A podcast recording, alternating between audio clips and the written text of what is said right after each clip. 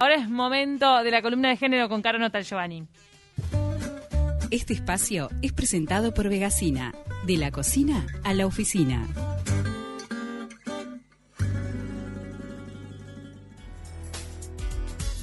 Caro Notal Giovanni, bienvenida de Taquito una vez más. ¿Cómo andás? Hola, ¿cómo andan? Muy bien, ¿y vos? Todo bien, acá. Estoy con la ley de Murphy personificada en este momento. ¿Por qué? Porque estaba abriendo estaba abriendo el archivo donde tengo la columna y se me trancó. No. Pero no importa. Lo Bueno. vamos, lo vamos, lo voy resolviendo mientras que vamos conversando. Sí, no, mientras que se va abriendo el archivo, ¿por qué hablar de las mujeres rurales? ¿Por qué se te ocurrió? O sea, ¿cómo se te cruzó el, el tema? Sí, bueno, el, el punto de partida fue un, un evento que hubo virtual hace unas semanas, este, que fue organizado por el Parlamento, que yo ahora no recuerdo el nombre exacto, pero tenía que ver con la producción alimenticia y la sustentabilidad. Ah. Bueno, una de las mesas fue sobre este, el aporte de las mujeres rurales y bueno, eh, a partir de ahí em- empecé a buscar información y, y bueno, me surgió la iniciativa de hablar de este tema, que, que en realidad es un tema que más allá de, de este evento puntual que se dio este, virtual, es un tema que viene digamos que, que en lo que tiene que ver con género es como un clásico en el sentido de que es sabido que las desigualdades en el medio rural, las desigualdades en general en cuanto a todos los derechos de las personas y además en lo que tiene que ver con género, siempre están un poco más rezagadas, ¿no? No, en Este, el medio entonces, rural hay menos vigilancia social, digamos, está uno ma- más, librado a, lo que sucede en el núcleo chiquito de, de un establecimiento. Claro, hay, hay eh, cuesta más llegar por lo que tiene que ver con las políticas públicas y demás, y además este sigue siendo en muchas áreas como, como un sector mucho más conservador que, que lo que podríamos calificar como urbano, ¿no? Entonces ahí los cambios culturales, este, bueno, toman muchísimo más tiempo de, de poder revertir determinadas cuestiones, ¿no? Este, entonces, bueno, eh, yo a partir de esta búsqueda encontré un estudio que es, es de 2016, o sea, tiene unos años, un estudio que hizo una consultoría en realidad que hizo la OPP, que tiene que ver con, el, con las mujeres rurales, este, la- los roles de producción y de reproducción. O sea, tiene unos años, pero en realidad si lo pensamos en términos justamente, ¿no? De cambio cultural, hace cinco años, o sea, no es nada. Claro. Eh, uno podría pensar que en realidad en este periodo probablemente los datos que arroja este informe no hayan variado tan significativamente, por eso este, lo, lo traigo igual a pesar de que ya tiene un, un tiempito. Este, y bueno, ese, ese estudio plantea varias, varios enfoques, ¿no? O sea, toca varios puntos de lo que tiene que ver la, la, el- la situación de las mujeres rurales en Uruguay, pero me parecía importante, por un lado, yo seleccioné algunos, ¿no? Uno de ellos es lo que tiene que ver eh, con la producción agropecuaria y, y la participación de las mujeres en esa área, y lo otro con los este, establecimientos eh, familiares, ¿no? Que tienen, si bien tienen puntos de contacto, como que tienen también sus peculiaridades. Esos serían como los dos, los dos, las dos áreas, digamos, que a mí me gustaría poder plantear. hoy. Entonces, por un lado, este, a ver, cosas que tienen que ver, eh, lo que hablamos siempre con, cuando hablamos de, de- de otros de otros aspectos de la vida de las personas, como la raza, el, el nivel socioeconómico y todo lo demás. ¿no? En el caso de las mujeres rurales se da lo que hemos conversado que tiene que ver con la interseccionalidad, o sea, esa cuestión de, además de la discriminación que se puede sufrir por género, cómo eso se cruza con otras variables, como puede ser el lugar de residencia, ¿no? Esto que planteaba recién Camila, la lejanía con el acceso a los servicios, con determinadas cuestiones que hace que, bueno, esa mujer, esas mujeres estén en una situación más desventajosa que una mujer que vive en Montevideo, por ejemplo, ¿no? Total. Exacto. pasa. Claro, claro. Eso, claro, eso pasa con las mujeres este, del medio rural, sobre todo de la ruralidad como más alejada de los centros poblados, digamos, ¿no? Entonces, bueno, un poco para dar como un panorama de datos, si tomamos, por ejemplo, en cuenta el censo de 2011, las mujeres rurales eran el 43, eh, coma- perdón, sí, está bien, las mujeres rurales eran en este momento, y uno puede pensar que no ha variado mucho, el 43, casi el 44% de la población rural total. O sea, si uno piensa en Casi, hombres y casi la mujeres, mitad, O ¿no? sea, la mitad. casi la mitad son mujeres, es- exactamente. Y el 24% de la población total del país. O sea, es la cuarta parte casi de la población, digo, Claro. es bastante, ¿no? Estamos hablando de una población bastante grande. Em, entonces, bueno, ya yendo a lo que es el, el tema de las mujeres rurales en el sector agropecuario, tenemos como varios como factores que intensifican esta cuestión de la desigualdad, la discriminación y lo que hablamos, los roles de producción y de reproducción, ¿no? Reproducción, hablamos de la reproducción de la, de la vida y el sostenimiento de la vida, esto que se habla, este, que hemos hablado en otras oportunidades con la maternidad y con todo, ¿no? El sostén, digamos, de la, del hogar y todo lo demás, y la producción en cuanto al trabajo productivo, ¿no? Por un lado hay, en la parte agropecuaria, hay, sigue habiendo un predominio de la ganadería. O sea, esto ¿Qué quiere decir? Que, que es como la parte más, si queremos llamarle masculinizada, de lo que es el sector agropecuario, o sea, donde las mujeres históricamente han tenido menos incidencia. A pesar de que en los últimos años ha habido un crecimiento de cuestiones que tienen que ver más con el citrus, por ejemplo, la forestación, los frutos frescos para la exportación, los arándanos, etcétera, etcétera, que ahí es donde las mujeres tienen como un poco más de cabida, ¿no? Pero la estancia ganadera es lo que sigue predominando y en ese sentido el mercado laboral en el medio rural presenta restricciones, que muchas de ellas son culturales, con, el, con respecto al acceso de las mujeres, ¿no? Y a su vez, la producción familiar, lo que podríamos llamar establecimientos familiares, que es donde las mujeres han tenido históricamente más predominio, ha venido como en declive, o sea, como en declive en cuanto a la cantidad, ha venido decreciendo. Entonces, esos espacios se han ido reduciendo. Ese es un punto que, bueno, genera desigualdad en el acceso y en el poder también este, acceder a, a, una remuneración mejor y, bueno, un poco lo que se da a nivel citadino con otros con otras profesiones, ¿no? Por otro lado, hay eh, una segmentación del mercado laboral por género, o sea, ah, lo que vemos en, otras profesiones. Claro, las mujeres se incorporan en actividades agrícolas de menor en menor medida que en los varones y las que lo logran lo hacen en, como decíamos recién, o sea, en establecimientos familiares, muchas veces sin remuneración o con una remuneración muy magra o de forma con empleos temporarios, por ejemplo, o safrales, ¿no? Mm. Y este esto obviamente lo que genera es que los, empleos a los cuales acceden las mujeres son más, precarios, más remunerados, muchas veces sin protección social, etcétera, etcétera, ¿no? Lo cual dificulta este, acceder a otro tipo de derechos, como por ejemplo el acceso a la salud, a un sistema de salud, este y bueno, y, otras cuestiones que tienen con licencia maternal, en fin, todo lo que tiene que ver con las prestaciones sociales, ¿no?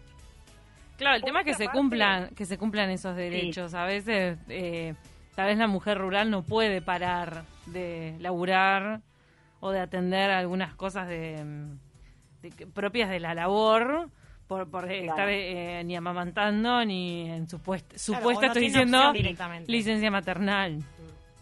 Claro, sí, ahí después cuando veamos la parte de establecimientos familiares vamos a ver cómo de alguna manera se superponen en muchos casos los roles, o sea, la mujer trabaja en un establecimiento que es su propia casa, donde están los hijos que cuida, y las labores de, producción y de reproducción están prácticamente en simultáneo. Entonces, este, en realidad la mujer trabaja por una remuneración, en realidad sería un ingreso porque no, trabaja para un patrón, sino que es su, su, propia estancia, la estancia de la familia o lo que fuere, este, pero bueno, eh, simultáneamente cubriendo las necesidades familiares, ¿no? Cosa que evidentemente con los varones no pasa. Eh, entonces, bueno, tenemos por un lado lo que lo que hablábamos recién de eh, las condiciones laborales o, los, el nivel de, precariedad de los empleos a los cuales pueden acceder las mujeres. Por otro lado, la división sexual del trabajo, esto que hemos hablado tantas veces, que tiene que ver con el sesgo de género en las actividades que se realizan, eh, tanto varones como mujeres, que trabajan de manera permanente en las eh, explotaciones, ¿no? Entonces, por ejemplo, en los varones se ve que la categoría peón tiene un peso importante, mm. mientras que las mujeres, y acá estoy citando este estudio que les comentaba de la OPP de 2016, son calificadas en la categoría otro, ¿no? Esta categoría otro lo que abarca fundamentalmente son personas que se dedican a tareas domésticas y a si se agrega a, a esta categoría otro las que se dedican a la categoría cocinera, estamos hablando de que el 41% de las mujeres que trabajan de forma permanente en establecimientos rurales realizan este tipo de tareas, o sea, tareas que tienen que ver con cuestiones domésticas o con cuestiones de cocina, o sea, una extensión de lo que lo que conocemos como los roles asignados socialmente a femenino y masculino, mientras que, por ejemplo, la, los peones son, decíamos, eh, em, 24% de los trabajadores rurales varones son calificados como peón. O sea, que son esos puestos que para las mujeres son prácticamente o casi totalmente inaccesibles, ¿no? Este, el estudio también plantea que no hay casi mujeres que sean o administradoras o capataces o operarias de maquinaria, por ejemplo, o tractoristas. Mm, ¿no? Claro, si uno piensa en, las cuestiones que, que, se han visto públicamente a nivel de, campañas públicas de, del Estado y demás, eh, uno tiene la imagen del hombre en el tractor, o sea, no, no de la mujer. Este, bueno, hay otra naturalidad con la fotografía del agro, ¿no? Hay como esa, esa fotografía del hombre como con, los animales, con el ganado de pie y la mujer como más más en la casa. La recolección. la cocina también, la recolección, de repente cuidar los animales, ¿no? Una cosa así, ¿no? Claro, exactamente. Este, y bueno, y lo otro que se da es esto, esto que estábamos hablando de cómo en qué mm, ocupaciones está cada uno, es, lo que se llama segregación horizontal, o sea, cómo se segregan según varón y mujer en distintos roles que tienen que ver con una cuestión social de género, ¿no?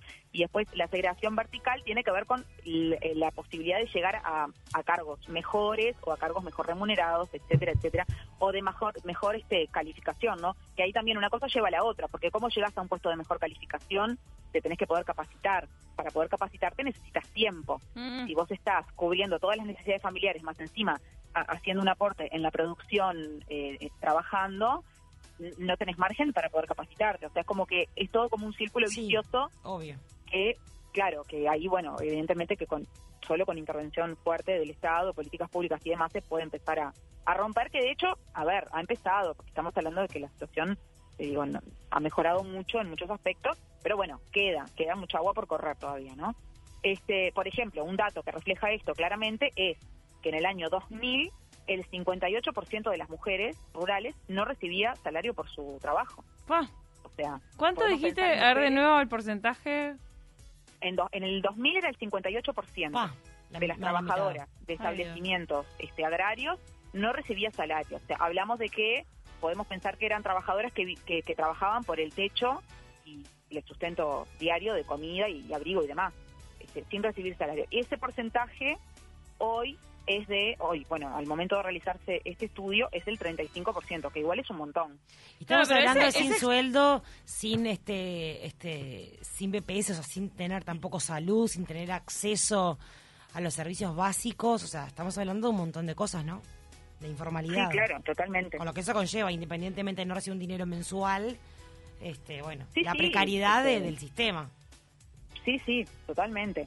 Y después, bueno, viene otro de los de los puntos que, toca este informe, que es las mujeres en la producción familiar, ¿no? Que acá es por ahí donde más se superpone el trabajo invisible, que se llama normalmente el trabajo invisible de cuidados, de sostenimiento del hogar, y el trabajo productivo de mantener el emprendimiento familiar, ¿no? Y acá, bueno, una, una un debe grande que hay es que en Uruguay, a diferencia de lo que ocurre a nivel eh, ciudad o, o centros poblados que existen en encuestas de uso del tiempo que permiten medir el tiempo que dedican mujeres y varones a tareas domésticas, a trabajo de cuidados y a, trabajo remunerado. En el medio rural no existe algo específico, entonces, bueno, lo que hay son como estudios o investigaciones independientes que arrojan luz sobre alguna, algunos datos, ¿no? Pero, por ejemplo, una de las cosas que, aparece es que em, las mujeres son el 41, acá también, porcentaje alto, ¿no? 41% de las personas que trabajan en actividad agraria y contribuyen a generar un tercio de los ingresos familiares. es decir, la tercera parte de lo que se genera como ingreso en esos establecimientos familiares lo producen las mujeres. O sea que esto lo que implica es que las mujeres permiten la viabilidad de esos emprendimientos, ¿no? Claro. Sin ese tercio, eh, el, el emprendimiento no sería viable. Y el tema de las este, actividades productivas, se repite un poco lo que hablábamos con, en, cuanto a las eh, estancias o, trabajo dependiente ¿no? en establecimientos rurales, que tiene que ver con manejo de animales, atención sanitaria de los animales, cosecha, post cosecha, y las actividades de mayor capacitación, especialización y demás, están reservadas también en los establecimientos familiares para los, este, para los varones, ¿no? Y esto que hablábamos hoy, la superposición que se da este, del, trabajo doméstico con el trabajo productivo, en el caso de las mujeres, en los establecimientos familiares, que supone una doble carga, ¿no? La famosa doble jornada que hemos hablado tantas veces, este, pensando capaz en eh, lo que hablábamos, ¿no? En, ciudades o en lugares más urbanos, la doble jornada de las mujeres que salen a trabajar en las oficinas, a, a, todos los lugares y, vuelven a su casa y tienen que seguir con las tareas de reproducción, bueno, en el medio rural es todavía más marcado porque la mujer, el lugar de trabajo es la estancia familiar. Este, entonces hacen en simultáneo la tarea productiva y reproductiva cumpliendo como una especie como de doble jornada o más que doble jornada, es como una jornada eterna. Todo el día. empieza y termina, claro. Es una situación este, este, complicada porque además eh, pareciera como que la salida no es tan fácil, ¿no? No, está naturalizado, instalado, es difícil tener otra opción que te, mm, te tenés que ir como de tu familia, cambiar tu vida. Y esa explotación en el 35% de los casos vos dijiste que no ni siquiera les pagan. Dijiste 35, ¿verdad? en, la actualidad. que no que no recibe remuneración por su trabajo, este 35% de las mujeres eran en 2016 Este, y eso es una, es una explotación pura y dura, es como es, casi como lo de la labor esta materna no remunerada clásica. Todavía te encajan ahí el, productivo. Claro, el tema es que se suma también con que en el ámbito laboral sigue existiendo la misma informalidad, ¿entendés? Entonces, digo, es como las dos es como, por eso te digo que es difícil. Ahora, con la ley de las ocho horas del trabajo rural, estaba más dedicado y enfocado al peón, ¿no? Entonces a, las mujeres no, no, no Sí, en realidad la, ley de ocho horas de trabajo rural está, yo no, no, no, no, recuerdo ahora de haberla leído entera ni nada, pero pero por un tema de, tal, que es una ley que aplica para todas las personas del país. Genérica, claro. Aplica tanto a varones como a mujeres. Sí. O sea, no es que claro, se conoce como la ley de ocho horas del trabajador rural, de esta cuestión del lenguaje del lenguaje exclusivo, entonces uno piensa el trabajador rural el hombre, pero no, las mujeres, este, a ver, es como, como las ocho horas legales que, en las cuales trabajamos nosotras y que si vos trabajas más horas, haces horas extras, no puedes hacer horas extras todos los días de tu vida, o sea, porque eso está fuera de la ley. En fin, y aplica para todos los ciudadanos y ciudadanas, no solo a los varones. Este, pero esto que contaban de lo difícil que es, este, que mencionábamos hace un rato también, el tema cultural, ¿no? Entonces, este, claro, en el, en el, una de las cosas que pasa es que como persisten estas visiones, sobre todo en, eso, en el medio rural, muy rígidas sobre los roles masculinos y femeninos, el trabajo de la mujer, y seguimos hablando de establecimientos familiares, es percibido como la como ayuda, ¿no? Y a su vez que se desconoce el trabajo, el valor del trabajo reproductivo, o sea, la mujer que trabaja en el establecimiento de su propia familia mm, para el para el imaginario rural lo que lo que hace en realidad está ayudando al hombre. O sea, el hombre es el que trabaja y la mujer colabora, ayuda. Y a su vez no se visibiliza, como tampoco ah, totalmente se visibiliza eh, tampoco en el, en el medio este, urbano, el trabajo invisible de cuidados, de sostenimiento de, de, de, eso que permite la producción, ¿no? De un hombre que tiene su comida pronta, su, uniforme, su ropa, su, ¿no? Su casa resuelta, su, su, cama atendida, o sea, todo, ese, todo ese trabajo invisible de cuidado, este, que bueno, que existe en general, no solo en el medio rural, pero acá se intensifica, ¿no? Bien, Caro, gracias. sí. No, que tenemos... No, no, nada. Sí, dime. ahora nos quedamos sin tiempo, pero ¿tenés que hacer algún anuncio antes de terminar? Sí, sí, obvio. Como siempre, agradecer a Vegasina, emprendimiento de mujeres uruguayas que se entregan todo Montevideo, que apoya este espacio. Vegasina la pueden buscar así, Vegasina con B corta, en, en Instagram y en, y en Facebook. Tiene productos veganos y saludables y, y que tiene entregas a todo Montevideo, creo que ya lo dije. Y además le quiero agradecer a Mastoterapia Integral Margarita Tobe, que siempre antes de las columnas me deja relajada para que pueda concentrar en lo que tengo que decir. Me encanta. Claro, mil gracias una vez más por la columna, la verdad que es súper interesante, está buenísimo poder poner un poco la mirada mm. y la atención en este sector de la población, que no es menor porque eh, es un montón. ya dijiste al principio de la columna que es el eh, la cuarta parte de la población, así que hay que, hay que prestar mucha atención. Te mandamos un abrazo enorme y te agradecemos el espacio. Bueno, chicas, un beso grande. Nos vemos la próxima. Dale, besos. Chao, chao.